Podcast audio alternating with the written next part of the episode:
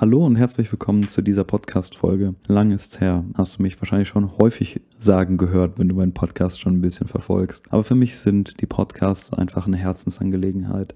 Es sind meistens irgendwelche Situationen, die mich auf einmal berühren, irgendwelche Sachen, die aus meinem Schreibfluss heraus sich dann so ergeben, dass ich mir denke, okay, das möchte ich jetzt verarbeiten. Das ist gerade das, was mich berührt, was mich in, in den Tiefen meines Denkens immer wieder zum selber Nachdenken und Vordenken bringt. Und deswegen, ja, das wird wahrscheinlich der erste Teil sein einer dreiteiligen Reihe. Vielleicht werden es auch nur zwei Folgen, vielleicht bleibt es auch bei der Folge hier. Aber es wird heute, wie du es im Titel schon gelesen hast, über den Tod von Ivan Illich gehen. Viel Spaß dabei. Im Titel hast du es schon gesehen, es geht um den Tod. Und es hat für mich einen ganz besonderen Grund, warum ich heute mir dieses Buch ausgesucht habe. Und ich werde auch in zukünftigen Podcasts wahrscheinlich ähnliche Bücher wie das behandeln. Also ich mache daraus wahrscheinlich so eine kleine Serie, weil wir begeben uns in der heutigen Zeit vor allem sehr viel mit dem Tod um uns herum. Also der Tod ist überall bei uns mittlerweile vorhanden als Todesfälle. Wir sehen ihn als Zahlen in der Corona-Pandemie, als irgendeine komische Entität, die steigt und immer größer wird. Und wenn dieser Fall steigt, dann bedeutet das immer etwas Schlechtes. Also je größer diese Zahl wird, desto schlechter ist es eigentlich um uns bestellt. Wir sehen es auch mit dem Krieg in der Ukraine, dass es da auch um Todesfälle geht. Also es ist eigentlich ein Symbol dafür, dass der Tod begegnet. Er zeigt sich uns. Aber wir versuchen ihn immer zu verstellen als etwas, das uns als Menschen gar nicht angeht. Dass der Tod etwas ist, dem wir ja irgendwie aus dem Weg gehen könnten, den wir auf spezifische Art und Weise irgendwie minimieren könnten, so als sei der Tod als Negativum, als etwas, das genommen wurde, etwas absolut Schlechtes. Das ist mein Grund, warum ich heute den Podcast über Tod des Ivan Illich machen möchte. Das Buch öffnet mit der Todesfeier von Ivan Illich und man sieht direkt am Anfang schon das Thema. Aber um jetzt erstmal auf das Leben von Ivan Illich einzugehen, dann sieht man, dass er sein Leben die ganze Zeit ordentlich geführt hat. Also ordentlich im Sinne von richtig.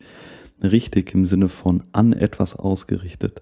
Und zwar orientiert er sich durch und durch an den anderen, an den anderen Menschen, an den Menschen, bei denen er sagt, okay, die sind höher gestellt als ich, aber die machen das auch so, deswegen mache ich das auch so. Und deswegen ist es okay, dass ich es mache. Also es ist im Endeffekt eine Aufgabe, eine Selbstaufgabe von Ivan Illich, von der Verantwortung seiner eigenen Handlungen an die Handlungen der anderen und er rechtfertigt sie dadurch. Also er nimmt das richtig, was andere als richtig hielten. Ein Beispiel, er hat in der Rechtsschule Handlungen verübt, die er selbst verabscheut hat. Aber später, Zitat, als er sah, dass auch hochgestellte Männer solche Taten begingen und sie nicht für schlecht hielten, da fand er sie zwar nicht gut, aber er vergaß sie völlig und wurde auch gar nicht mehr durch die Erinnerung an sie gequält. Also er stellt seine eigenen Maximen hinter anderen zurück, hinter der Orientierung an den anderen zurück. Durch diese Orientierung, durch diese Aufgabe, durch diese Abgabe der Verantwortung entfremdet er sich nicht nur von sich selbst, sondern auch von den anderen. Man sieht in dem Buch, dass er keine richtige Beziehung zu seiner Frau führt, dass er keine richtige Beziehung zu seinen Kindern führt. Alles ist einfach nur an der alltäglichen Regelkonformität gebunden. Also sein alltägliches Leben ist dann pur durch die Orientierung an dem Gewöhnlichen definiert und am Leitfaden der anderen orientiert. Er hat auch sonst keine Freuden mehr gehabt. Es war im Endeffekt so ein ausgeglichenes, ohne Höhen und Tiefen erlebtes Leben, das eigentlich man schon fast charakterisieren könnte, dass er sein Leben aus der Beobachterperspektive gelebt hat. Denn er hat alles so gemacht, wie er es immer gemacht hat. Zitat, die seinem Beruf entspringenden Freuden waren Freuden der Selbstsucht, die gesellschaftlichen Freuden waren Freuden des Ehrgeizes, die wahren Freuden jedoch waren für Ivan Illich die Freuden beim Kartenspielen. Also wir sehen das ganz stark von Leo Tolstoi, die normalen Freuden, also die Freuden im Gegensatz zum alltäglichen Leben betrachtet wurden. Aber was bedeutet dann in dem Sinne die Freuden beim Kartenspielen? Also was steckt da drin? Also das Spiel steht erstmal ganz grundsätzlich dem Leben gegenüber.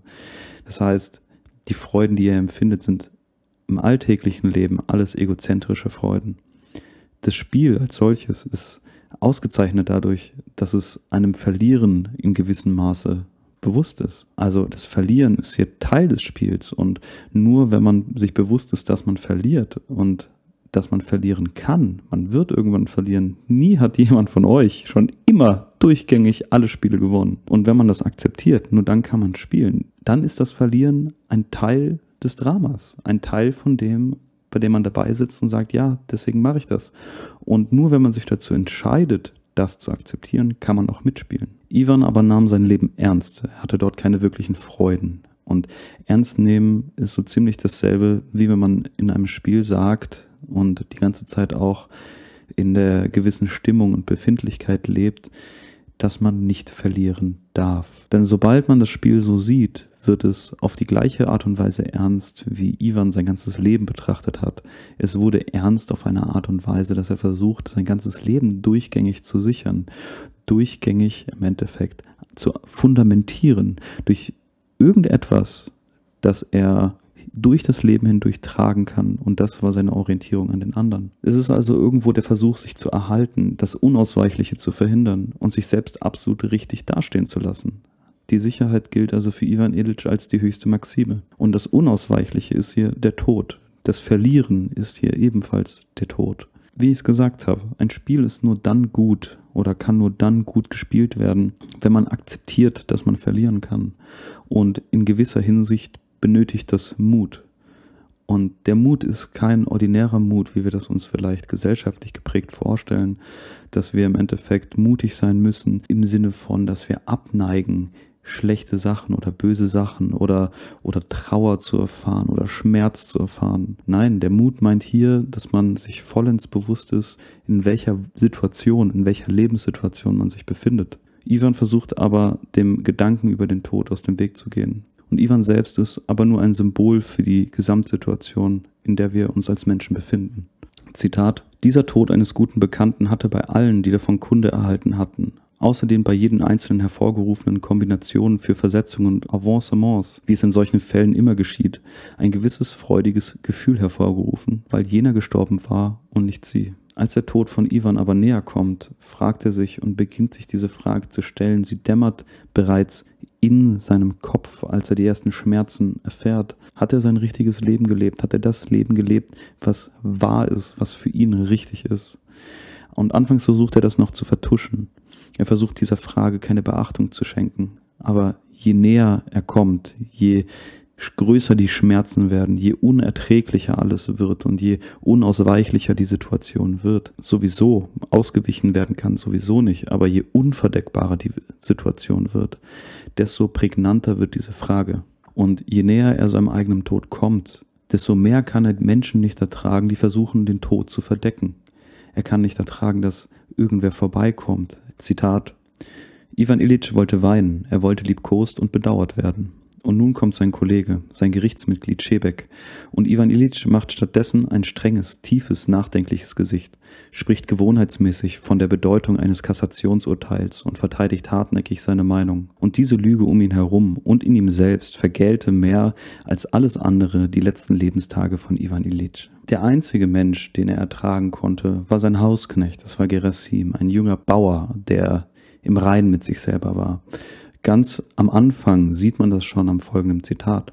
Was, Bruder Gerasim, tut es dir leid? fragte Pietre Ivanovich, um etwas zu sagen. Gottes Wille, wir werden alle dort sein, sagte Gerasim. Also Gerasim akzeptiert seine eigene Sterblichkeit und sieht sie. Er traut sich im Endeffekt in seiner Situation zu stehen und versucht nicht, sie zu verdecken, sie irgendwie schön zu reden. Und häufig sehen wir Ähnliches in unserem Umfeld, wenn irgendeiner von unseren Bekannten stirbt oder gestorben ist, was wahrscheinlich die meisten schon erlebt haben und erleben werden, dann verfahren wir mit diesen Menschen so, als sei es als sei der Tod etwas, dem man absolut ausweichen müsste, als sei er etwas, bei dem man dann auch im Gespräch sagt, ja, das wird schon wieder, das wird wieder gut, wir drücken dir die Daumen, aber niemand traut sich, seine Gefühle zu zeigen und die Situation zu zeigen. Wir betrachten den Tod nur noch als etwas, das uns passieren kann, aber noch nicht passiert. Wir sehen aber nicht, dass wir als menschliche Lebewesen immer schon in dieser eigenartigen Situation sind, dass wir dem Tod ausgeliefert sind, dass der Tod uns immer schon vorausläuft, dass er etwas Unausweichliches ist, der sowieso irgendwann passieren wird. Akzeptanz bedeutet hier nicht, dass man keine Furcht hat, sondern dass die Situation, in der man sich befindet, unausweichlich ist und man sich traut, diese Situation zu sehen. Zitat Gerasim allein log nicht. Man konnte an allem sehen, dass er allein die Lage verstand, es nicht für notwendig hielt, dies zu verbergen und ganz einfach den hinfälligen, schwachen Herrn bemitleidete.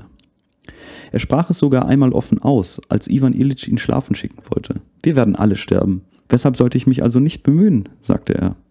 Er wollte damit ausdrücken, dass ihm seine Arbeit eben deshalb nicht lästig sei, weil er sie einem sterbenden Menschen entgegenbrachte und weil er hoffte, dass auch ihm späterhin einmal jemand dieselbe Mühe opfern würde. Also Gerasim sieht seine menschliche Situation in aller Klarheit.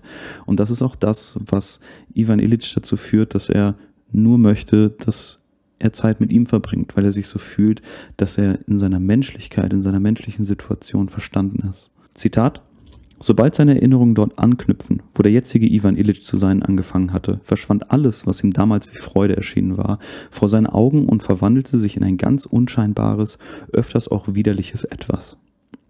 Und je ferner von der Kindheit, je näher zur Gegenwart, desto nichtssagender und zweifelhafter wurden die Freuden. Das hatte noch in der Schule für Rechtswissenschaften angefangen.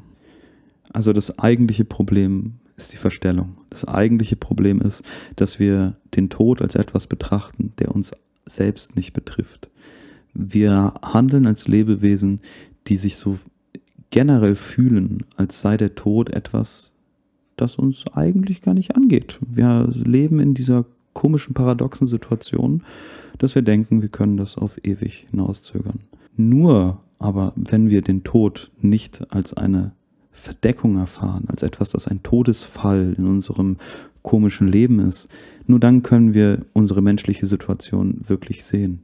Und dann können wir unser Leben wahr leben. Dann orientieren wir unsere Entscheidung nicht an dem, was von der Allgemeinheit vorgegeben wird. Dann orientieren wir unsere eigene Richtigkeit, unsere eigene Wahrheit, nicht an der Allgemeinheit.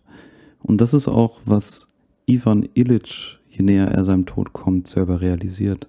Ivan kann sich am Ende eingestehen, dass der Gedanke, dass er sein Leben nicht so gelebt hat, wie es seiner eigenen Wahrheit nach richtig gewesen wäre, wahr ist. Dass die Verdeckung der eigenen Sterblichkeit dazu führt, sich der Allgemeinheit auszuliefern und dass man nur noch in konventionellem Konformismus aufgeht. Damit möchte ich es auch bei dem Podcast belassen. Das, was mir am Herzen liegt, ist, dass ich einfach sehe, dass authentische und wahre Leben selten geführt werden, dass ich auch sehe, dass häufig die eigene Sterblichkeit versucht wird, auf irgendeine Art und Weise zu verdecken, zu negieren. Das soll auf gar keinen Fall eine moralische Keule sein, die ich hier schwinge. Das sind Gedanken, die mich tief berühren und wirklich auch tief ergreifen, weil genau in dieser Art und Weise der Verdeckung häufig die Oberflächlichkeit gegenüber der Wahrheit triumphiert. Und das etwas ist, was mir als Mensch häufig auf den Magen schlägt, was mich wieder zurück auf mich selber wirft, was auch in Gesprächen dazu führen kann, dass man sich mehr in einem Streitgespräch bekriegt, als gemeinsam in einem Dialog ein schönes Gemälde zu zeichnen. Für mich ist einfach dieser Gedanke des Memento Mori ausschlaggebend, weil wir dann vielleicht eine Wahrheit finden können,